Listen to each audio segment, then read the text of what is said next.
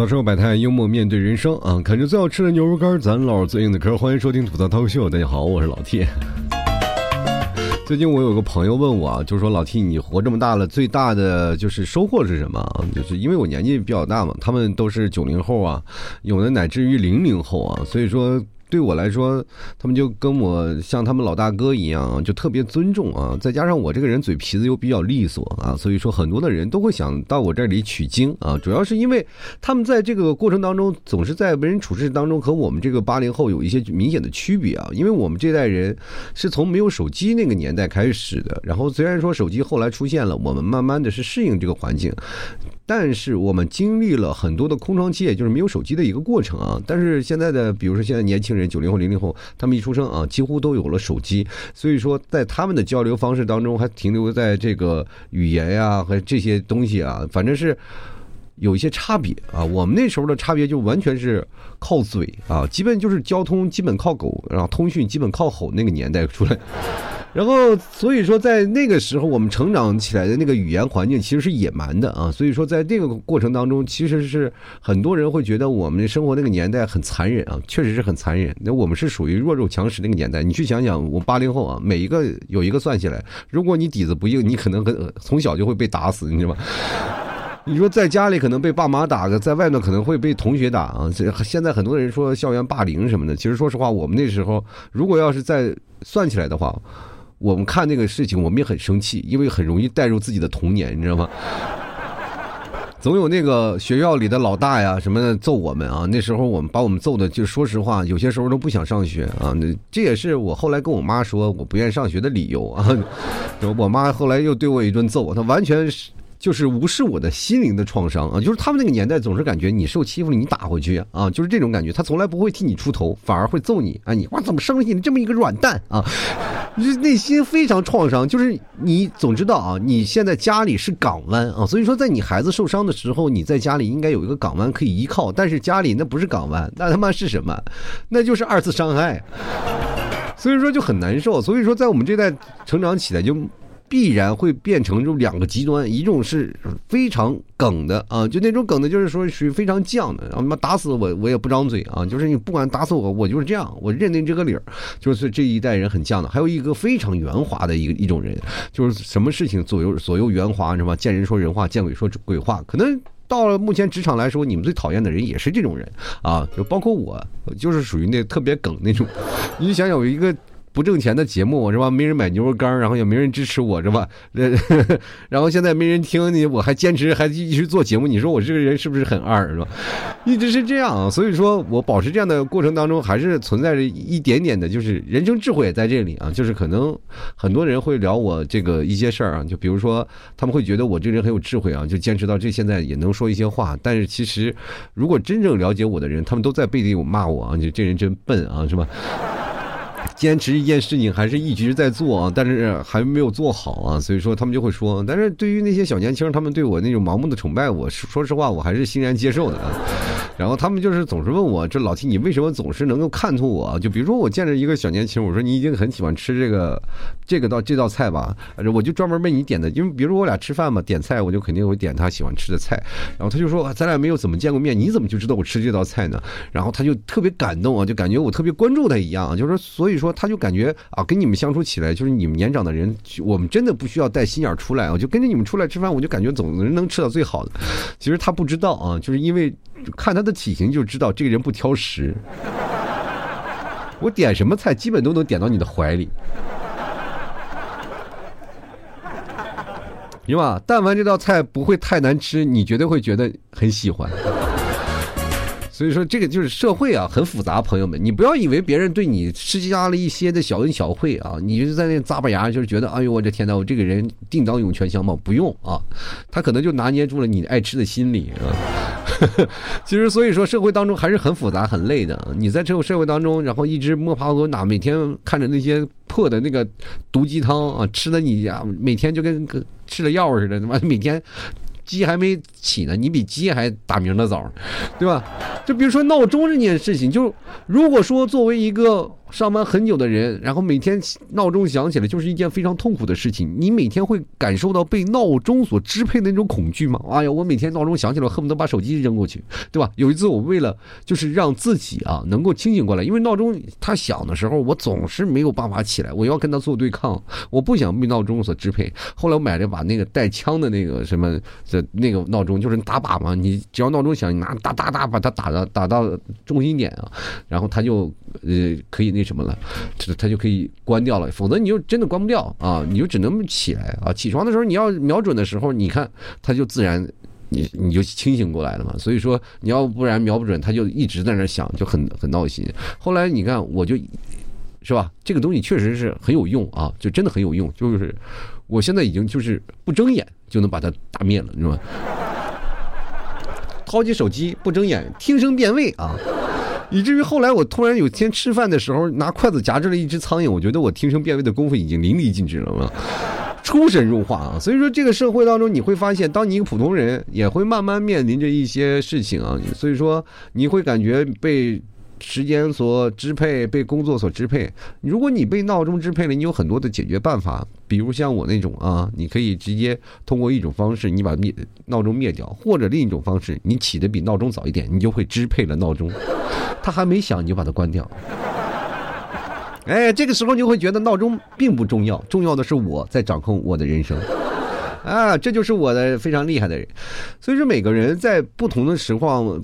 然后见解也不同，真的，你你会发现，你人生活的半天，你会发现你活的是一个圈儿，啊，人生为什么说要圆满啊？圆满其实它就是个圆啊，就你人生跑了半天，你就一直在绕圈儿，对吧？人都说了，你说老人，老人活到老了，他会变成小孩的性格，就为什么会说老小孩返老还童？这话说的是就是这样啊，就是你从小孩出来了，慢慢到老了，老了以后慢慢就变成小孩了，这是一个循环的一个过程，所以说就是会产生这样的人生也是这样，当你在。社交环境当中，你也会变成一个圈，你会有你的社交圈，你在你的社交圈里呢，就这是你的舒适区。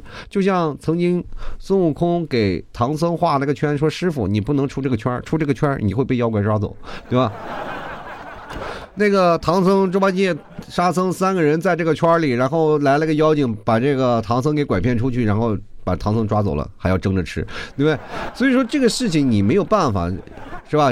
至少人家还有个孙悟空，然后还可以救他。你们没有，你们是谁？你们总是认为自己有主角光环，是吧？啊，我就哪怕被妖精抓走了，我也会有人来救。但是你等了半天，他妈的火都烧开了，你已经躺在蒸屉上了，你才明白你不是主角，你就是一个在现实生活当中的一个 NPC。就主角可能会跑过来，你跑过到你旁边的身边呃身旁，然后问你任务怎么走，你说往那边。比如说，你有天走在路上，你莫名其妙就会有一个人英姿飒爽走在你旁边，说：“哎，大哥，三十八路公交车你怎么走？”你说：“哎，在前面那一站。”他可能就是未来的某些，就是，啊，这就发达了。你就是还是那个 NPC 的角色，你懂吗？所以说，人的意识形态很重要。如果你在这个圈子里，你就会说这个圈子里的圈话啊。就比如说你在二次元的圈子里，你说随便发一条东西，然后别人都会认为你是吧？啊，很好，很帅，是吧？你你你要，但对于我们这些人来看，我的天，这个这脑子不是有点什么？不理解你这个圈子里的生活。所以说，现在的圈子文化很重要啊。就很多的人都在不同的圈子里。就比如说我摩托圈里的文化，我说啊，三十三秒多，然后大家都知道出新车了，对吧？大概。都有不同自己的话语啊，就比如说有一个朋友，现在就很多的像我们这个年纪的人都爱钓鱼啊。就那哥们儿，他前两天他妈孩子啊，孩子要生了啊，生了以后呢，他生出来他不发孩子照片，他跟可能跟我一样，我不爱晒孩子，他也不爱啊。就是当然了，还有另一种原因，就是孩子刚出来的时候都比较丑，是吗？然后他就发了朋友圈，呃，希望得到祝贺嘛，啊，就在朋友圈发了一条，就是这个发了个时间啊，说是是八斤几两，其实挺重的，别人都会第一想到，哇，这么重的一个胖小子，你说真有福。但是下面一群就是朋友的那个评论，你能把你笑死，都问，哎，这鱼这么大，在哪钓的啊？就没有人会联想到他会生孩子这个事儿。就老婆怀孕，天天处在那个荷塘里，就哎，真的是独降啊，独降寒江雪啊，就在那里，都无法想象啊。就是他老婆以后未来就是生了孩子啊，这个补奶的鱼估计都能囤好长好长时间，两三年都够了，你说。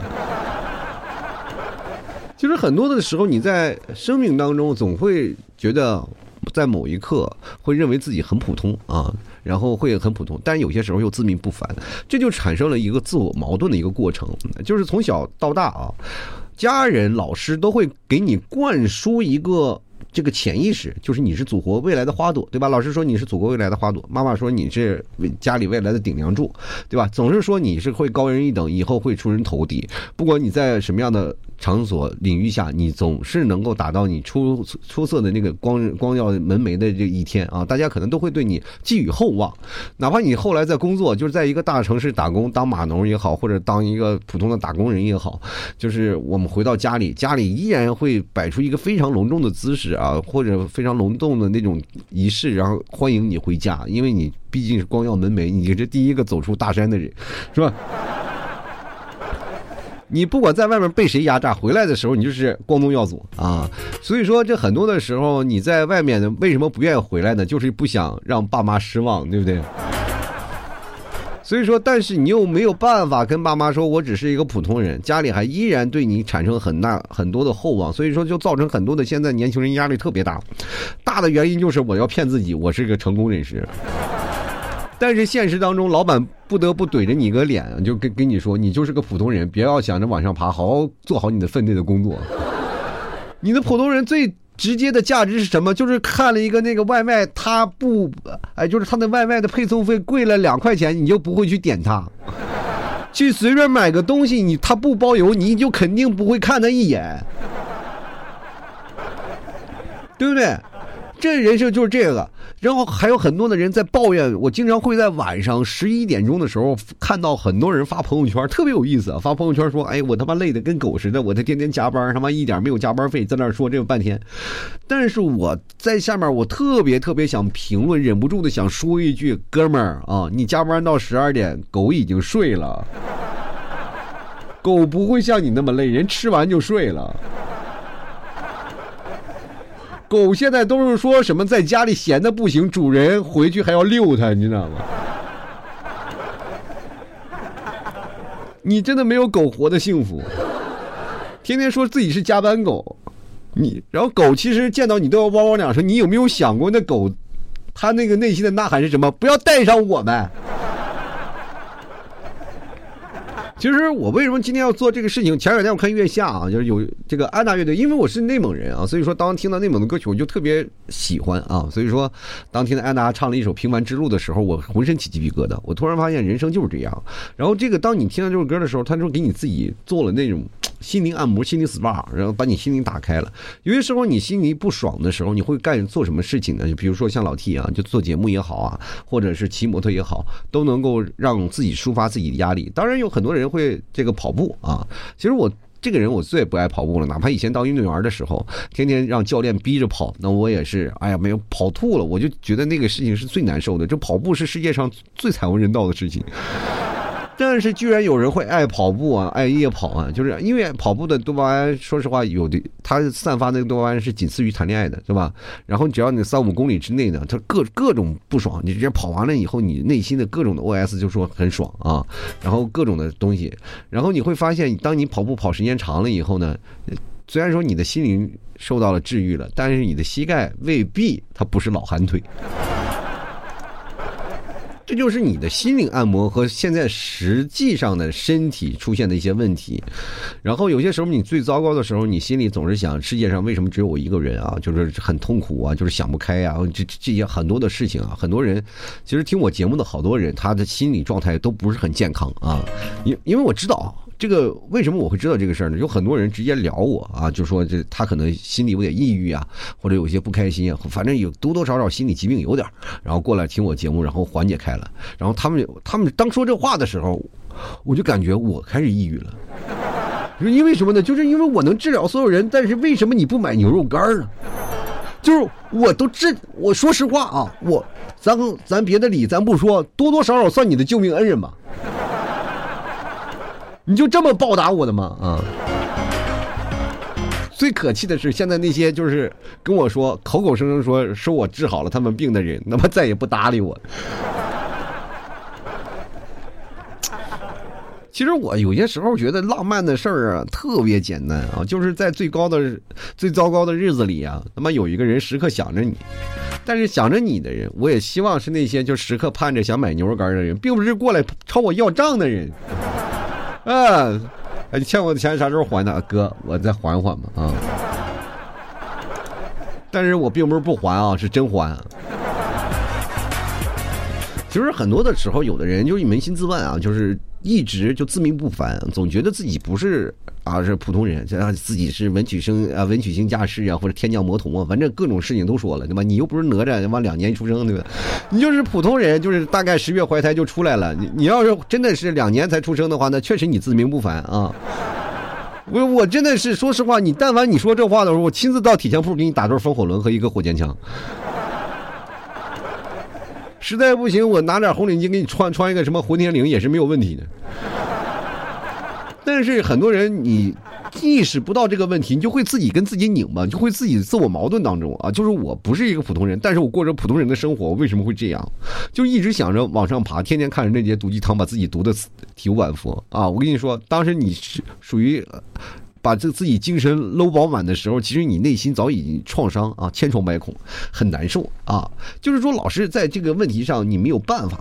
就是我跟大家讲个说个最简单的一个东西啊，就是很多的人在说你普通的时候，有些人就会认为我不普通；但是有的人说你普通的时候，你反而会心里很开心啊，就觉得我认同我自己其实就是跟自我妥协的一个事情。大家不要相信说这个事情啊，就是说普通人。他虽然有普通的点，但也有同样不同不普通的闪光点啊！不是任何普通人他都能够做到很普通。这个包括你知道啊，就佛生万象这个大这个我们现在说很多的人众生当中。自有众生相啊，对吧？就是每个人有不同的人生，每个人有不同的经历，每个人都有不一样的事情。因为我们如果人如果有一天 over 了，他的那个思想灵肯定会飘到另一个主干道上，然后去。然后有那个主干道的那个是吧？哪怕一个呃，不管你是信仰也好，反正他们都会吸收到你的精神，知道你人生的所有的事情啊，所有的故事，他都知道啊。但是如果所有的人都是一样的话，生活都是一样的话，那你会感觉我们生活那就不是人了，我们就是机器人了。我们普通。也普通，我们不普通也不普通。当有人说你在普通这件事情呢，是因为什么呢？因为什么普通呢？有的人会有那些毒鸡汤啊，就是说这些事儿，因为你普通，就是因为你没有毅力，你没有毅力做一件事儿，所以说你就是普通人。当你对一件事情执着的那么多时间，然后你就肯定会获得相应的成就。你经常会参加这个演讲，或者是看的那些毒鸡汤，经常会这么说吧？啊，对吧？你就可以当时反驳他们啊，就是直接有理有据的反驳。你说你去听一下吐槽脱口口。秀有个叫老 T 的人，他非常坚持啊，他非常坚持了好长时间，到现在一无所有。但是我想跟你们说，如果说很多人不理解、不想看的时候，你们自己也可以去说出一件事情，就是如果说你没有毅力的人，你可以反驳他。你说，包括你自己在单身这件事上，不就单身这个坚持了好几十年吗？对吧？你都待了这么久，你还在乎那些吗？你小的时候总是认认为啊，就是我们的主观的意识啊，会给自己一个 优秀的打码啊。优秀打码呢，这个码，这个砝码上面是写的什么？就是钱啊，就是你只要有钱了，你什么都可以。你有钱了，上买天下买地，中间买空气。你有钱了，对吧？以前能使鬼推磨，现在能使磨推鬼。你总是感觉有钱能买所有的一切，能买世界上所有的一切。等你长大了，你才会发现，钱真的不是万能的，因为你会发现，你钱不够，就是哪怕你有钱，你买不到。对不对？他们说没有钱买不到的东西，是吧？你就会发现，你确实是，你兜里只有一千块钱，你能买的什么东西啊？就，这物价会涨啊。然后你就说吧，你老是认为自己不够成功，但你好好想一想，就是但凡啊，你努力这么多年，你有点天赋的人，对吧？多多少少有点成功的迹象了吧？到现为什么到现在一无所有？他为什么还不冒出来？好吧，我比如说小时候，我妈总是跟我说啊，就是我跟我们那帮小时候玩的那些朋友，那都是说实话，都是摸爬滚打一帮人，说天天你打我，我打你，然后就这些人。按照我妈的说法，这些人叫二溜子啊，叫二溜子。但是我但凡能够找到一个好人的话，我都。你知道吧？我就跟好朋友玩了，但是好朋友他们不交朋友，你们懂吗？就是我是一个非常爱交朋友的人，所以说我只要在出来的时候能找到出来一起玩的朋友，基本都是学习不好的人。人以类聚，物以群分啊，就这样，学习好的人都在家里写作业，从来不出来玩，对吧？所以说就会变成了我们这帮人形成了一个团体，所以说你才会从你的本质当中去。进入到这个社交圈子里当中，所以说从小的时候你就已经注定了你的人是什么样的人，对吧？对吧？所以说到现在，他们那帮为什么说学习好的人越孤僻越没有人？他们都在那个圈子里都不出来，就是因为他们不出来交朋友啊。你们有了学习的海洋，但是我们有了。朋友的汪洋啊，所以说在这个过程当中，我们彼此当中其实是站的比较正比的。只不过未来你可能混的比我好，然后我可能混的比你好的罢了。每个人的生活条件不一样。我妈以前就跟我老跟我讲说，不要让我交那些不三不四的朋友啊。我我确实听我妈的话，我肯定听进去了，听不进去就是一顿毒打啊。所以说后来我的朋友都很二，你知道吗？没有几个聪明的啊。其实各位朋友，你在普通这件意志意识上啊，一直纠结不过去的时候，很多人不认同自己是普通的人。绝大多数情况下，自命不凡的人，多多少少都有点自作多情的意思了，在那里。真的，就比如说啊，就比如说你喜欢一个人，你去跟他表白，跟他是什么，然后他拒绝你了，你都会觉得他不是说不喜欢你，而是他不好意思。如果说你在谈恋爱过程当中已经在谈恋爱了，两个人彼此说是分手了，就是可能是打冷战嘛，咱不说分手，打冷战了，然后你这边还觉得，哎呦，他在跟我打冷战，其实对方早把你忘了，然后是另寻新欢了。我其实总是特别认为，我在某些情况下啊，就是我那属于在年轻的时候自作多情非常严重的人。我不知道各位朋友，你们有没有在年少轻狂做过一些傻事儿？我就是做过，啊，我总是认为我年年轻的时候比较帅啊，真的，我看我自己的照片中把我自己迷的啊，这迷的五迷三道的啊。就我真的不像现在做节目这样，对我的自己的认知特别的清晰。我自己，我说实话，我的样貌还不如我牛肉干那个袋子上那那头牛长得好看呢。然后我现在想到我以前做的那些事儿，我都恨不得钻到地缝里，然后把自己埋起来啊。虽然说现在已经土埋半截了，但依然想到这件事情羞愧难当。就比如说是这样的事儿啊，我总是认为我一个人在发呆，一个人在忧愁，眼神深邃的时候，就能获得别人的喜爱。我最早以前为什么会发现这样的事情，就是我曾经不是说过一件事儿吗？就是看着喜欢我的女生，然后他们写的日记里说我的眼神里写满了一些故事，但不知道是什么。其实我那只是单纯的在发呆啊。然后我就误认为深沉的男生会获得女生的好感，我就经常在那儿发呆，自己在那儿深沉，然后期待有这个鱼钓钩上钩了啊。但是后来我才发现，说一个男人深沉，不是说你表现的深沉，而是一种语言的修饰的词句啊，他就是他这个等于在修饰词藻当中的一个字句，跟你深不深沉一点关系没有。他只想给喜欢你找一个理由，他总不能说喜欢你犯二的那个过程嘛，对吧？那就显得他很低端，所以说在这个过程当中，你会发现你总是自认为这个，哪怕你得到了正确答案，其实它并不一定是正确的，它可能带有很多的欺骗性。然后有些时候呢，你可能也是在想，就是我怎么了呢？怎么会变成这样了呢？就是我在上小学或者在读幼儿园的时候，并不觉得普通，因为我儿子每次起来就是他们放学回来跟我说，就是他们今天做了什么样的事情啊？老师说他们长大以后会变成什么？他会觉得自己很兴奋，然后他说自己会变成一个非常有用的人，哪怕得。了一个奖励，他说我未来一定发展很好，怎么样啊？就是长大了会做什么呀？说是当科学家呀。然后就是小的时候问我们当什么，我们小的时候就愿意当宇航员嘛，什么当什么警察呀，当科学家呀。他妈现在的孩子，基本你问问他们长大想当当什么，我们想当机器人啊。对吧？你很肯定很骄傲，就是总是觉得怎么样？就是你去那里分析啊，总是做总统的很多，做宇航员总很多，然后当什么当官的也很多，当有钱人的、当开发商的也很多，都是早想了半天，有几个说当自己是工人的？就是老是自命不凡，到最后了都是给人打回原形。咱们做个最简单的例子，小的时候你说吧啊，就是咱们。头一次，我们跟你们不一样。我们那个年代，如果能接触到武侠小说，绝对要比你们现在接触那个小说要强得多。你们多多数的可能接触小说都是什么言情啊，什么穿越。我们那时候都是什么金庸、古龙啊，那时候的那个小说看的那那那刀剑剑戟斧钺钩叉的，对吧？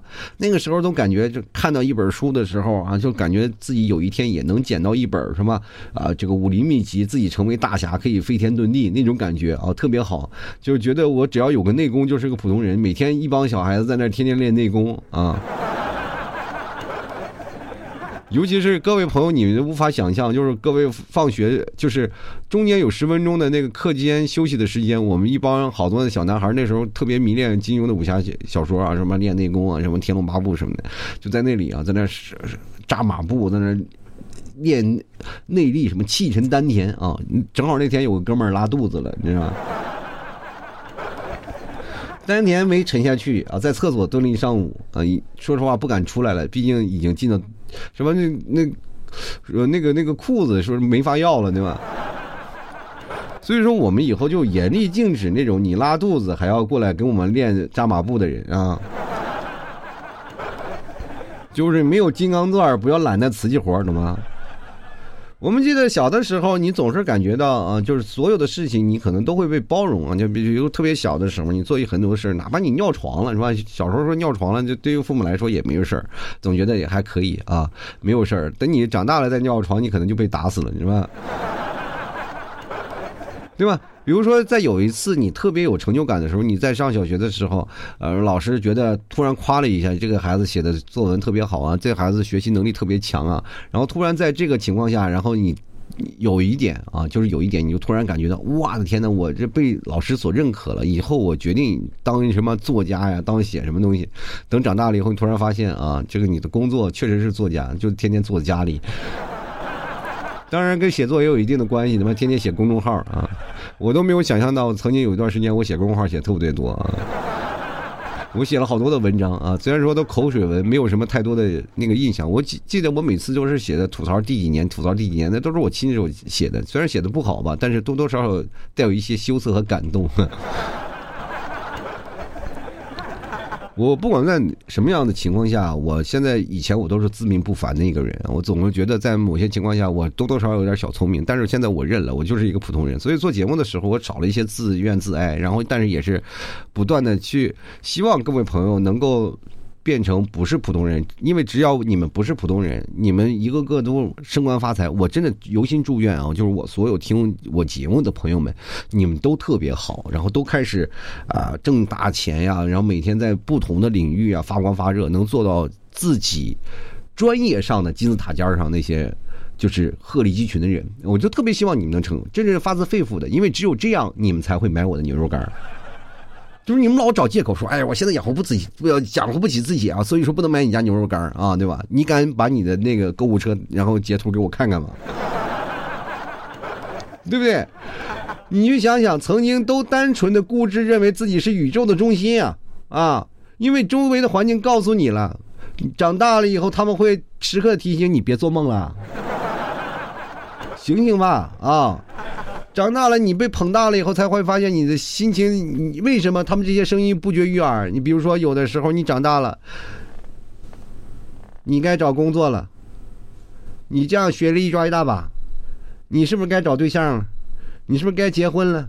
哎，你结婚是不是该生孩子了？哎，二胎放开了，生个二胎吧。哎呀，你赶紧趁着我还能带，你再生个三胎，我把你三胎闹过来，要不然孩子太孤独了。然后你当以社会的标准来定义为你很优秀的情况下，但是家里人会把你无限的拉低，变成非常普通的人，对吧？你说你曾经豪情万丈，现在是干什么？力争中游啊！我就，所以说，但是有些时候最痛苦的发现是你自，你居然连那个中游都。游不上去啊！就是现在社会当中，就是一个萝卜一个坑啊。在这个公司企业当中，你能混到中层已经实属不易了。有的时候，你看毕业就面临着失业啊，就是很多的人到了三十五岁也等于失业，这就变成了一种什么情况？就是你怎么像第一，你蹉跎了岁月找不着对象，要不然在大城市挣扎你买不到房啊。后来你真的说实话养养家糊口都成了问题。就比如说像老 T。这个东西就是本身世界上都带一个滤镜，然后这个滤镜然后照着你五彩斑斓的世界，你总感觉世界都是彩色的。当这个滤镜退掉了，然后晚上天黑了，你突然发现世界是黑白的，你会很痛苦，你会在这个痛苦的深渊当中来回的挣扎啊，挣扎来挣扎去，然后就没有人照亮你，是吧？这只有第二天的光亮再次照进来，你才会发现啊，这天又有了不同的滤镜，是吧？又照耀你的生活，你每天晚上就是豪情万丈啊，这我今天要干这个，明天干那个，第二天白天啥都忘了。所以说，你总是感觉到白天你还是优秀的，晚上就是非常普通的，这来回切换，你知道吗？就到现在，很多人还不意识到自己是个普通人。其实普通并不难，就是关键我们就是能不能就是不去想那些事情，我们走自己的平凡之路，然后让自己的人生过得更加圆满，更加的让自己不去后悔，不去就是在未来的时候会感觉到自己人生白过了，这样就可以了。其实我有些时候做节目。跟你们来比，我会有一点好处，就是我会时刻回怀念起我曾经年轻的自己。然后呢，通过这样的事情，我可能会回想我年轻的时候有什么好玩啊，会想。如果你老不想，你就会容易忘了。就是我会很容易活在过去的一个人啊。但是你们总是在放眼未来，但是放眼未来，总有一天你会停下来，会去想啊。但是你没有巩固的话，就很容易被忘掉。其实我们现在就很多时候，我们是被现在的媒体啊，被一些。各种的事情啊，所进行误导，就是现在大家普遍有一个认知上的误区啊，就是过分的比喻，就觉得普通等于什么无能啊，等于是或者是失败啊，反正你只要普通了，你就反正是要不然就是无能，要不然就是失败。这个很多的时候，这个例子其实说实话，你到现在你就可以大胆的跟你说，跟就有人说你是一个无能失败的普通人，你就大大声的跟他说你你 TMD 放屁，你知道吧？对吧？这。说实话啊，就是有些人啊，他不普通的人，但是他可能是个失败的人，对吧？他在失败的时候，他可能在某些情况下，他是经历过成功才才会失败，对吧？不经历风雨怎么见彩虹呢？这件事就是呃有一件事情，还有一方面就是，呃，还有认为普通的时候呢，就是呃有的人啊，就是把这个普通呢抬高了。就是比如说，你看，你说你是普通人，然后有部分人说啊，普通就等于无能失败嘛。还有一部分人说，我现在是个大众的普通人，那么就过分抬高你了，就等于你是普通人，你就一定是有有车有房啊，有有点钱。就比如说，现在就很多人，你特别讨厌有一些人说，啊，你现在这个家里挺好啊，你在这个大城市又，比如说你在北京买了车买了房啊，还有一份相当于体验的工作，然后他就跟你说，哎，我就是个普通人。对吧？你这个时候你会很崩溃。其实对于他来说，他就是一个普通人，但是对于你来说，就是。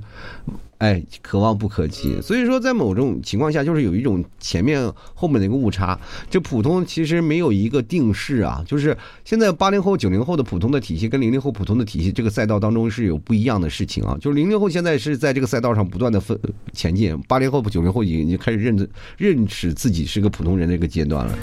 然后，其实你不管沦为普通还是成为普通人啊，其实都知道，我们应该堂堂正正的活下去，不要在乎那些东西啊。我们把自己的生人生当中点。低过得精彩就好了，找到自己生命的意义。其实我生命的意义现在过得很简单，就是无非是让自己生活再健康一点，让自己的父母健康一点，然后自己的呃生活的时间让自己快乐一点啊，然后让我们的听众朋友快乐一点。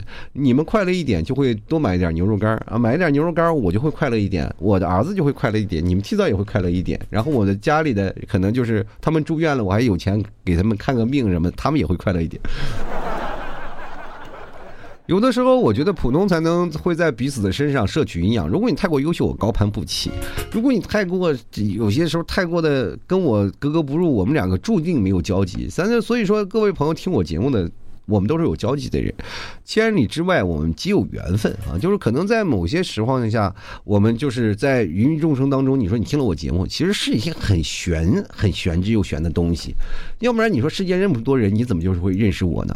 如果说有一天你没有听我节目，你可能八竿子也不会认识我，也不可能见到我。那么我们人生当中错过的人实在太多了，但是只有这件事情把我们紧紧联系在一起了。除了节目，还有牛肉干。如果有一天你不听我节目了，你还想吃老 T 家牛肉干是吧？至少。咱们还保持一点点的联系，至少我还曾经出现在你的青春当中啊！至少在这个青春当中陪你过过一段非常愉快、难忘的旅程，对不对？好了，吐槽说百态，幽默面对人生啊！喜欢老 T 节目，别忘支持一下！就是让我们彼此的这个旅程再往前再走一走，然后来尝尝老 T 家的牛肉干还有牛肉酱啊。牛肉干非常想买的，直接来老 T 的某宝店铺啊。某宝大家都知道谁家开的是吧？某宝店铺，然后你去找老 T 家的牛肉干，就是吐槽脱口秀这个店铺啊，这名字就叫吐槽脱口秀，或者你直接搜索。名称叫老 T 家特产牛肉干但是呢，你首先要确定啊，这是不是我？我的店铺名字是不是叫吐槽脱口秀？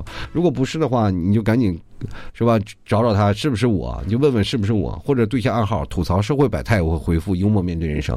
只要回复好暗号了，那基本就百分之百确定就是我了，好吧？